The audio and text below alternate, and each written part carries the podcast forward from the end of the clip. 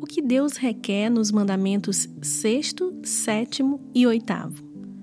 No sexto, que não firamos, odiemos ou sejamos hostis em relação ao nosso próximo, mas sejamos pacientes e pacíficos, até dispensando amor aos inimigos. No sétimo, que nos abstenhamos de imoralidade sexual e vivamos com pureza e fidelidade, quer como casados, quer como solteiros, evitando todos os atos, olhares, palavras, pensamentos ou desejos impuros, bem como tudo aquilo que nos possa conduzir a tanto. No oitavo, que não tomemos sem permissão aquilo que pertence a outra pessoa, nem deixemos de dar qualquer bem a quem possamos beneficiar. Em Romanos 13, 9 está escrito: Com efeito, não cometerás adultério, não matarás, não furtarás, não darás falso testemunho, não cobiçarás, e se há algum outro mandamento, tudo nesta palavra se resume: amarás ao teu próximo como a ti mesmo.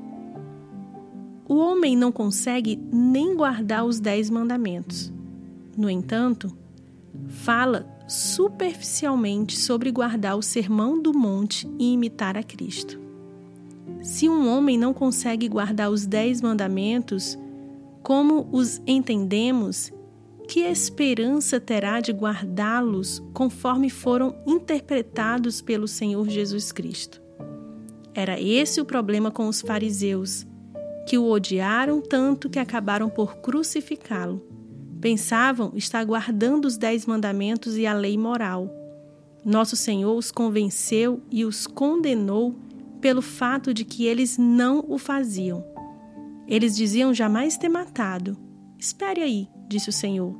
Se você diz ao seu irmão, você é tolo, já é culpado de matar. Matar não é só matar fisicamente, matar também significa amargura e ódio no coração. Ele ensinou o mesmo, lembre-se, no que diz respeito ao adultério. Eles diziam não ter culpa. Mas espere aí, disse o nosso Senhor, vocês dizem que não cometem adultério? Eu, porém, vos digo que qualquer que atentar numa mulher para cobiçar, já em seu coração cometeu adultério com ela ele é culpado. Cobiçou e desejou. Quando nosso Senhor vem interpretar a lei, mostra que um mau desejo é tão condenável quanto o ato.